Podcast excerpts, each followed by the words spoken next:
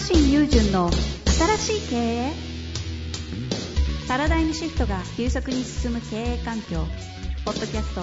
新しい経営は連続起業家投資家プロデューサーでもある慶應義塾大学特任准教授の若新雄純が独自の視点から混沌の時代を楽しんで生き抜くための経営の考え方についてゆるくお伝えします。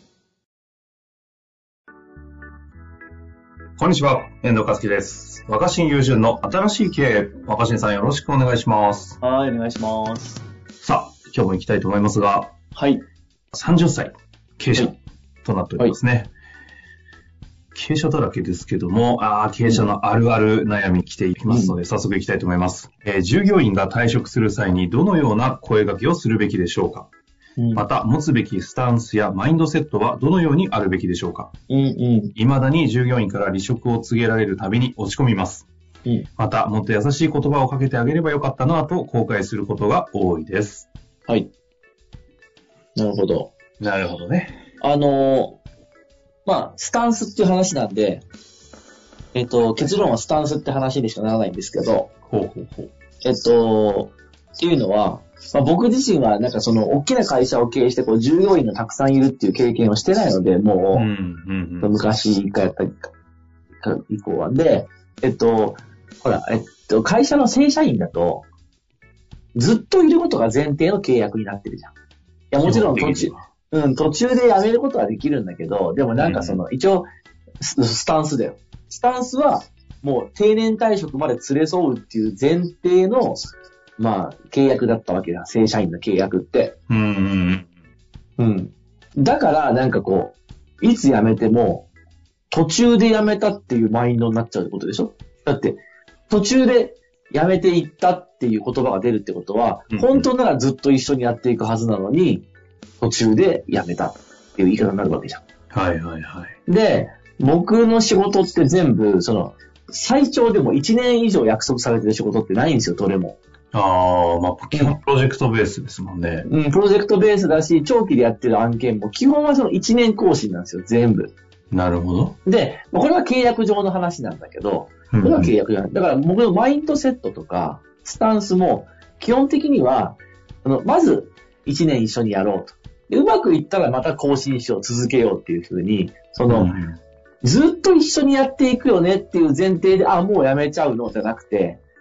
1年終わったけど、また来年も一緒にできそうだねって感じなんですよ。ああ、初めっからそっか、そのスタンスなんですね。僕の場合はね。僕の場合は契約上もそうだから。契約上もそうだと、半年とか1年で来年もどうしますみたいな感じで、こう、確認しなきゃいけないじゃん。うん、うん、うん。じゃあ続けましょうか、みたいな。で、続かなかった場合は、途中で終わったんじゃなくて、全部その、なんていうの、契約満了じゃん。確かに、確かに。うん。で、いい満了の仕方をすれば、次ある場合もあるし、いや、まあ一旦若新さん、ちょっと今やってきたけど、まあ、うちもちょっとこういう状況だし、多分ちょっと今はまだそこまでじゃないかもしれないが、一旦じゃあこれはやめましょうか、みたいな感じで、うんわかりました、またって、まあ言いやすい。うん。うん、うん、うん。うん。で、それはなんでかっていうと、えっと、ずっと一緒にやれるものだ、じゃなくて、基本、その、半年でも一年でも一緒にやれたら、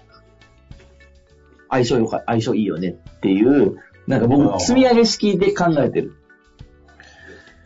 いや、こう、あれですね。もう、もうは初めから持ってる、なんか大前提違う感じなんですね。でも、でもまあスタンスとかスタンス、スタンスのですよね。マインドセットっていう意味で言うとね、うんそれは、若新さんはあなたはいつもその、だから、正社員を、ね、期間の定めのない雇用をしてないからそんなこと言えるんでしょって話だけど、うんでそれは確かに僕は期間の定めがある契約してる人はあんまいないわ、いないっていうか本当の正社員みたいな、まあ、いないわけですよ、全然。いないから、確かにそうなんだけど、確かにそうなんだけど、人間関係でも、友人、友情もそういうのがいいと思う。その、いやそれはなんかね、あの、どんなに気が合う人も、俺らは親友なんだから最後まで絶対べったりじゃなきゃいけないよねっていう方がおかしくて、うんあにどんな関係も普段の努力によって続いていくもんだと思うんだよ。うん。で、僕思うんだけど、これは僕の持論ですよ。はい、はい。親子も血が繋がってるからといって、その生まれた瞬間からもう絶対に離れることがないっていう状態になってないと思う。やっぱり親子の関係こそ、なんかもう24時間体制で子供の面倒を見てあげないと育たないわけじゃないですか。で、その普段の努力をずっと積み重ねていって、子供は子供で、ああでもない、こうでもないと親にぶつかっていってっていう、とてつもないそのやりとりを、まあ、1年更新できた、2年更新できたって積み上げていってるから、切っても切れないような関係にか結果なっただけだと思うんだよね。うんうんうんうん。うん。だから、どんな、その素晴らしい社員、気が合うと思った社員も、1年続いたら、うわ、うまくいきましたね、続きましたね。じゃあ、こんだけ相性がいいならもう1年やりましょうかっていうスタンス。契約上は正社員なんだから、ああの、1年で、だから僕が言いたいのは、その全部契約社員に切り替えて、業務委託に切り替えて、1年更新にしてください、した方がいいですよ、若新みたいにってことは言いたいんじゃなくて、あ。うん。期間、期間の定めのない正社員でいいんだけど、いいんだけど、やっぱり、お、1年、1年やってこれましたねっていう。じゃあ、もしよかったら来年どうですかって。で、そこで、いや、1年やってみたけど、2年やってみたけど、ちょっと違いそうだねってなった時に、うんじゃあ、ここまで一緒にやってこれてよかったねっていう。その、ずっとやっていくつもりだったのに、もうやめちゃうんですかじゃなくて、なるほど。うん。の方がいい、いいんじゃないいいんじゃないですかね。なんかその話聞くと確かに1年更新でやってこれたねに対してなんか感謝すら出てきちゃいそうな感じしますよね。うん。うん。ちなみうに、んこのパターンでいくと、もっと優しい言葉をかけてあげればよかったと後悔することが多いってありますけど、若新さんの場合は、そのスタンスにおいて、まあ、雇われてはいないですけど、業務委託でこう、依頼される側じゃないですか。うんうん。で、まあ、時に切られるというか、こう、縁が切れるパ、うん時もありますよね。うん。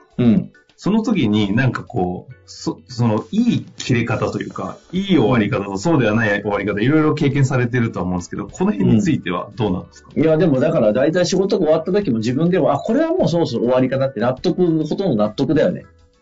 へえ。うん、だって明らかに絶対一緒にやってった方がいいじゃんって思ってても終わりはしないじゃん。はいはいはい、はい。当たり前だけど。うんうんうんほそんなには。うん。だからその、ずっと一緒にやる前提でいるから、え、ずっと一緒って聞いてたんですけどってなるだけであって。そうじゃなくて、どんなものも半年一年で見直していきましょうっていう前提でいるから、ああ、確かにこの話はちょっとここ数ヶ月はもうあんまり僕もお手伝いできてなかったし、パッとしなかったなって自分でも自覚してますよ。はあ、納得があるんですね。うん、だって更新が前提であれば。はいはい。契約更新が前提であれば、そんな、その、ああ、確かにこれはちょっと微妙だったわって。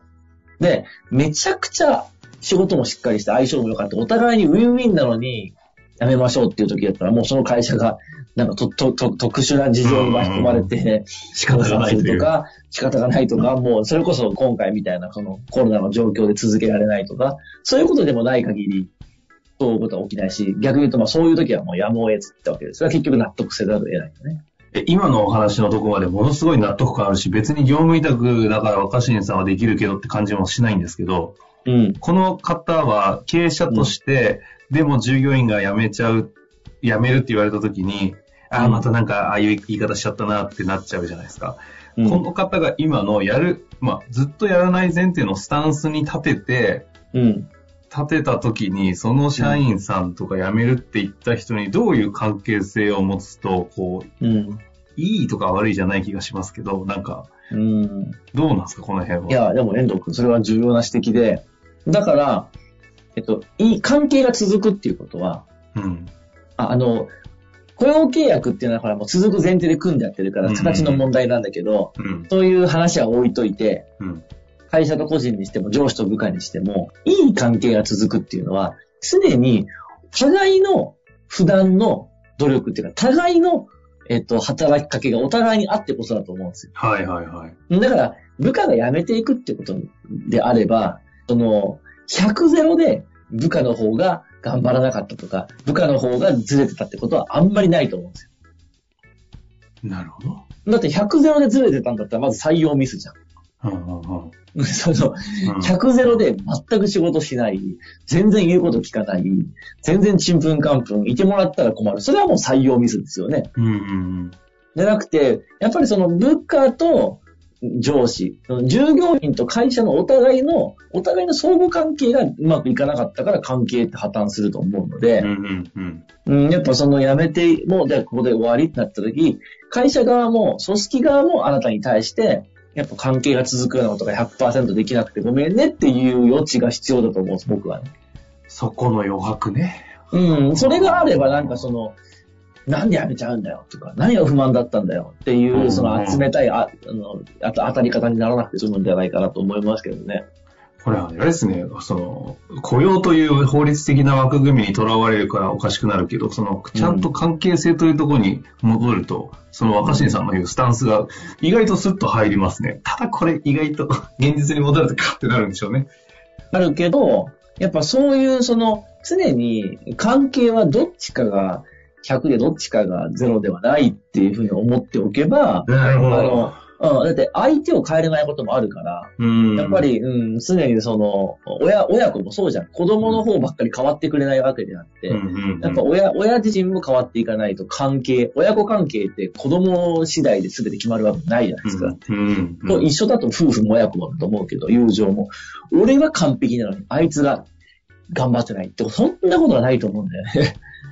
いや、でも確かにね、今の話で友情とか友達関係とか家族関係もその感じで衝突しちゃいますもんね。同じですよ、会社の話。うんいや、このあたりはさすがの観点でしたね。スタンス。これ一言で言うと何のスタンスって言えばいいんですかね。若新さん的なスタンスは。なんだろうね。うんいや、でも、あの、すべての、やっぱ、人間関係、組織のつながりは、お互い様ってことじゃないですか。本当の意味で。すべての人間関係のつながりはお互い様ね。いやいや、すげえ納得です。ぜひ、ちょっと活かしていただきたいなと思います。若新さん、ありがとうございました。ありがとうございます。本日の番組はいかがでしたか？番組では若新雄純への質問を受け付けておりますウェブ検索で「若新雄純」と入力し検索結果に出てくるオフィシャルサイト「若新ワールド」にアクセス。その中のポッドキャストのバナーから質問ホームにご入力ください。